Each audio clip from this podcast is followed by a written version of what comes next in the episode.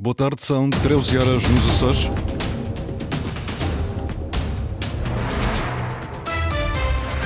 Vamos conhecer os títulos desta edição. O Observatório das Desigualdades é mais uma entidade a alertar. Os Açores são a região do país com a maior percentagem de pobreza, 26,1%. É a Ilha de São Miguel que concentra maiores preocupações. Jorge Rita, presidente do Conselho de Ilha, diz que é preciso atuar para que São Miguel não derrape para um caminho que ninguém quer. Socialistas nos Açores escolhem hoje quem querem ver na liderança nacional do partido depois da saída de António Costa. É esta hora 19 graus em Ponta Delgada, Angra, Horta e Santa Cruz das Flores, a altura para avançarmos com as notícias da região. Edição às 13 horas com a jornalista Margarida Pereira.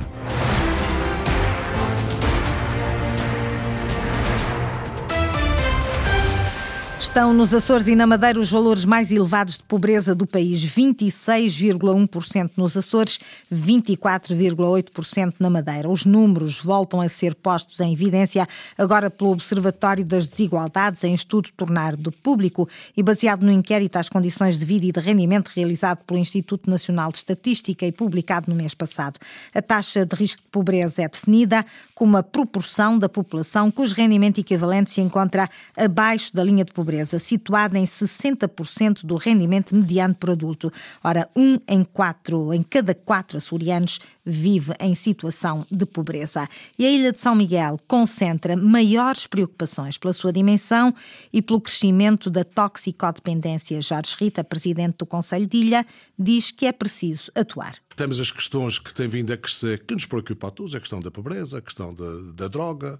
Portanto, há algo aqui que nós temos que ter uma, uma articulação profunda em São Miguel para que São Miguel não se deixe derrapar para um caminho que nós não pretendemos. O que é preciso é identificar quais são as necessidades permanentes que nós temos. É, portanto, falo na questão da saúde, com as toxicodependências, falo na questão da pobreza, os aspectos sociais. Toda a gente sabe, está identificado, a caracterização está feita, o diagnóstico está feito. Precisamos das soluções. E é isso que também nós queremos apontar as soluções. As preocupações na área social de Jorge Rita, presidente do Conselho de Ilha de São Miguel, em entrevista no programa Conversa Aberta da Antena 1 Açores.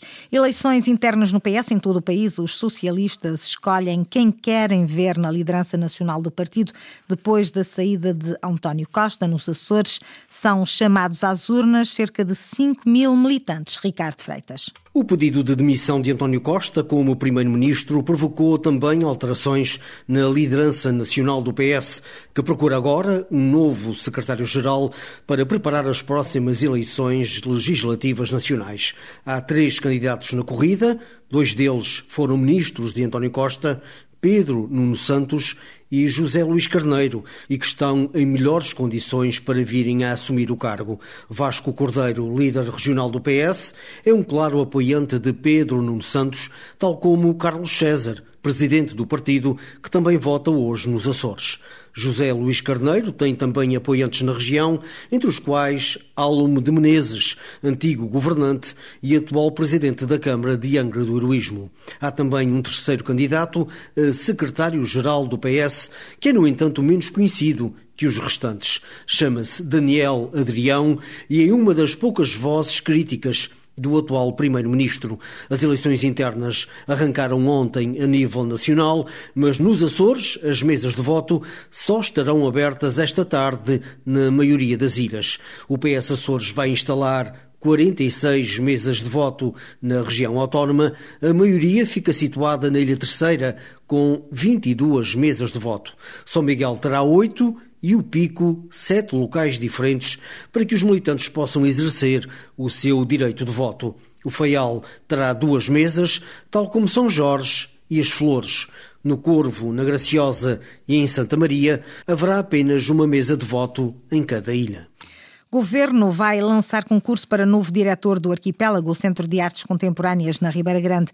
O atual, João Mourão, deixa o cargo no final do ano. Veio com o projeto de devolver o arquipélago à comunidade, mas faltou-lhe orçamento. Inês Linhares Dias. Em 2024, João Mourão já não regressa à direção do arquipélago, até ser conhecido o seu sucessor através de um concurso que deve ser lançado na próxima semana. É o diretor regional dos Assuntos Culturais quem assume os comandos daquele espaço. Esta foi uma decisão acima de tudo pessoal, adianta João Mourão, mas onde também pesaram alguns constrangimentos. Todo o trabalho que eu na minha cabeça tinha montado numa, numa devolução do arquipélago à, à comunidade artística açoriana, à Ribeira Grande, aos públicos da, da, da, da ilha.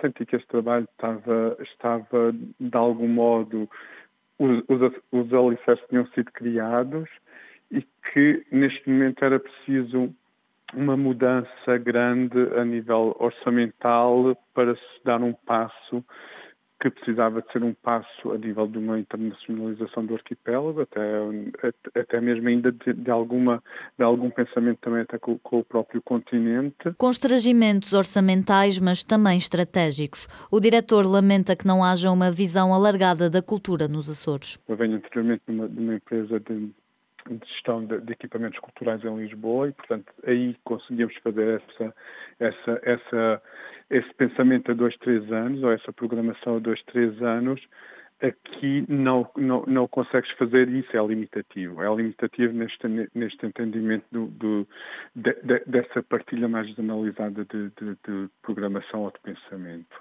E isto inviabiliza-te à partida ficares, fica, fica excluído de, de, de, de, muitas possibilidades de trabalho. O contrato termina no final do mês, mas João Mourão cessa funções já na próxima semana. Para um ano que se adivinha difícil, com eleições e sem orçamento aprovado, João Mourão deixa um plano de atividades com linhas orientadoras.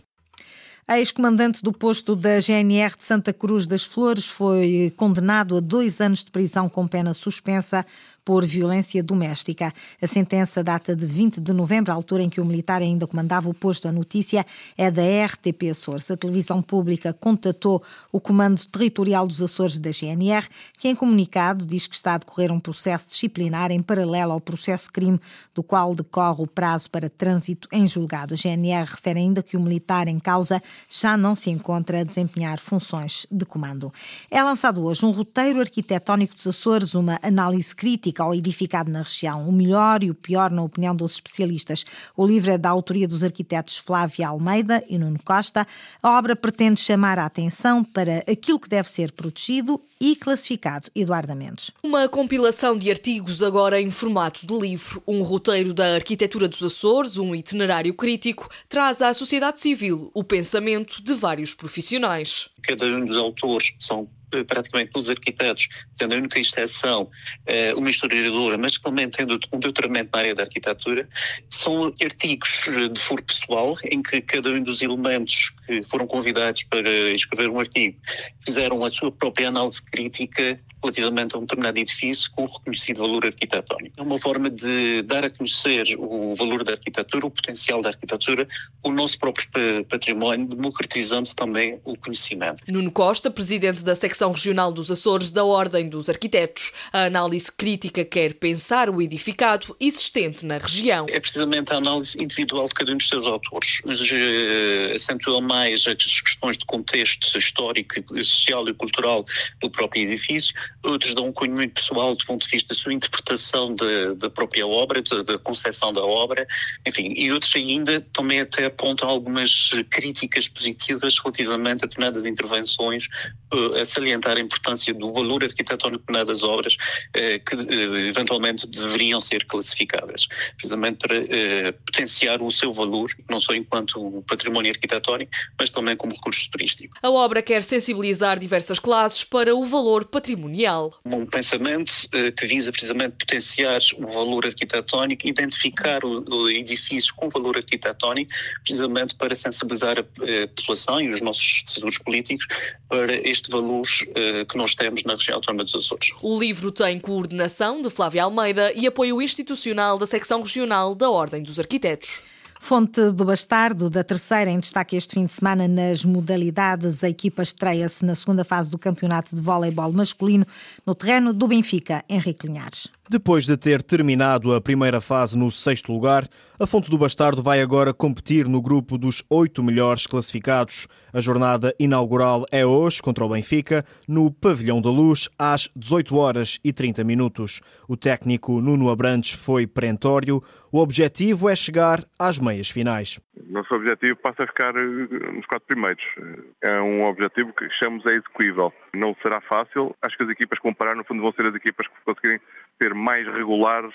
Ganhar os seus jogos em casa é muito importante. Quanto a este jogo, ambas as equipas estão apanhadas aqui no meio de semanas europeias, onde querem também ficar bem na fotografia europeia, mas acho que ambas as equipas não vão facilitar neste primeiro embate. Já no basquetebol, destaque para a recepção do Lusitânia ao Jogueira, hoje às 14 horas. A equipa da terceira é a última na tabela e ainda não venceu. Olhamos agora para o hockey em patins, jogo da décima jornada da segunda divisão. O Candelária tem encontro marcado no terreno do Alenquer e Benfica às 17 horas. No futsal, hoje há derby terceirense entre Lusitânia e Barbarense, na última jornada da primeira fase. A partida realiza-se no pavilhão Escola Francisco Ferreira Drummond, às 15 horas. As duas equipas já têm passaporte assegurado para a fase de apuramento de campeão. Ainda na segunda divisão, o Livramento vai competir na fase de manutenção e hoje joga à mesma hora no campo da Associação dos Moradores de Santo António dos Cavaleiros. E por último, na segunda divisão de handball, o Marienses recebe às 20 horas o Esfera Handball. Estes jogos das equipas masculinas realizam-se todos hoje. O Sporting da Horta tinha jogo também para a divisão de honra no terreno do Futebol Clube do Porto, mas foi adiado para para 31 de janeiro, informou o Clube Feialense nas redes sociais. Amanhã é a vez da equipa feminina do União Esportiva. As miquelenses jogam no terreno do Coimbrões para os oitavos de final da Taça de Portugal. É às duas da tarde. É o último jogo do Santa Clara em casa em 2023. Amanhã às 11 joga frente ao clube, ao Futebol Clube do Porto B, no estádio de São Miguel. Vasco Matos nada mais quer, naturalmente, que vencer. Acaba de o dizer há pouco na conferência de imprensa de antevisão ao jogo. Carlos Rodrigues. Líder da classificação isolado, Santa Clara recebe este fim de semana o Futebol Clube do Porto B. Vasco Matos não desarma do discurso. É para ganhar, os três pontos são o objetivo. Foco total na nossa equipa, concentração máxima, exigência, o rigor, que ele tem sido apanágio aqui diariamente. E, e, e, trabalhamos muito fortes, muito, muito fortes, muito consistentes, continuar com a nossa consistência, os pés bem assentes no chão e temos que ir à procura dos três pontos. Aí a ambição aqui dentro tem que ser muito grande. A partida frente aos azuis e brancos é a última de 2023 em casa no estádio de São Miguel e por isso há que vencer porque os adeptos bem merecem uma alegria. Temos feito um bom campeonato em casa, mas é sempre importante ganhar, principalmente em casa, e o apoio dos nossos adeptos também tem sido fantástico. Temos tido o apoio deles e, e sente-se isso. Obviamente queremos, queremos acabar o ano o último jogo em casa a ganhar, por isso temos que estar, temos que estar muito concentrados, muito alerta, no máximo das nossas capacidades, isso tem que estar presente, sabendo que do outro lado está uma equipa com valor, mas também perante os nossos adeptos queremos, queremos acabar o ano com uma alegria para, para nós e para eles também, bem merecem. Santa Clara Futebol Clube do Porto B, partida a partir das 11 da manhã no estádio de São Miguel. É o último jogo em casa do Santa Clara no ano civil de 2023. E é já hoje à noite que se realiza a 59 edição da São Silvestre de Ponta Delgada. Tem como embaixadora a atleta olímpica Sara Ribeiro. A prova vai contar com mais de 1.100 participantes e promete ser uma grande festa no centro da cidade, diz Pedro Furtado, vice-presidente da autarquia. É um evento social porque promove o envolvimento das famílias, dos amigos, que se encontram por vezes, a única vez no ano, neste evento. Também é um evento que tem promovido e elevado o número dos Açores e Ponta Alagada além fronteiras, muitas das vezes através do desporto. Verdadeiramente nós ainda não sabemos calcular o impacto económico para a região e para Ponta Alagada da São Silvestre, mas tenho quase a perfeita certeza e garantia que muita gente conhece Ponta Delgada e os Açores pela primeira vez através da São Silvestre e através da prática desportiva. Não só participam diretamente, como todas as famílias e amigos que aproveitam a ocasião para acompanhar os atletas Uma ida ao centro da cidade de Ponta Delgada logo à noite vai valer a pena pela dimensão e pelo colorido desta prova, a 59 edição da São Silvestre. Mais de um milhar de atletas vai estar a correr ou a caminhar pelas ruas da cidade. Foram as notícias da região, edição das 13 horas com a jornalista Margarida Pereira. Notícias em permanência em cores.rtp.pt e também no Facebook da Antena Açores.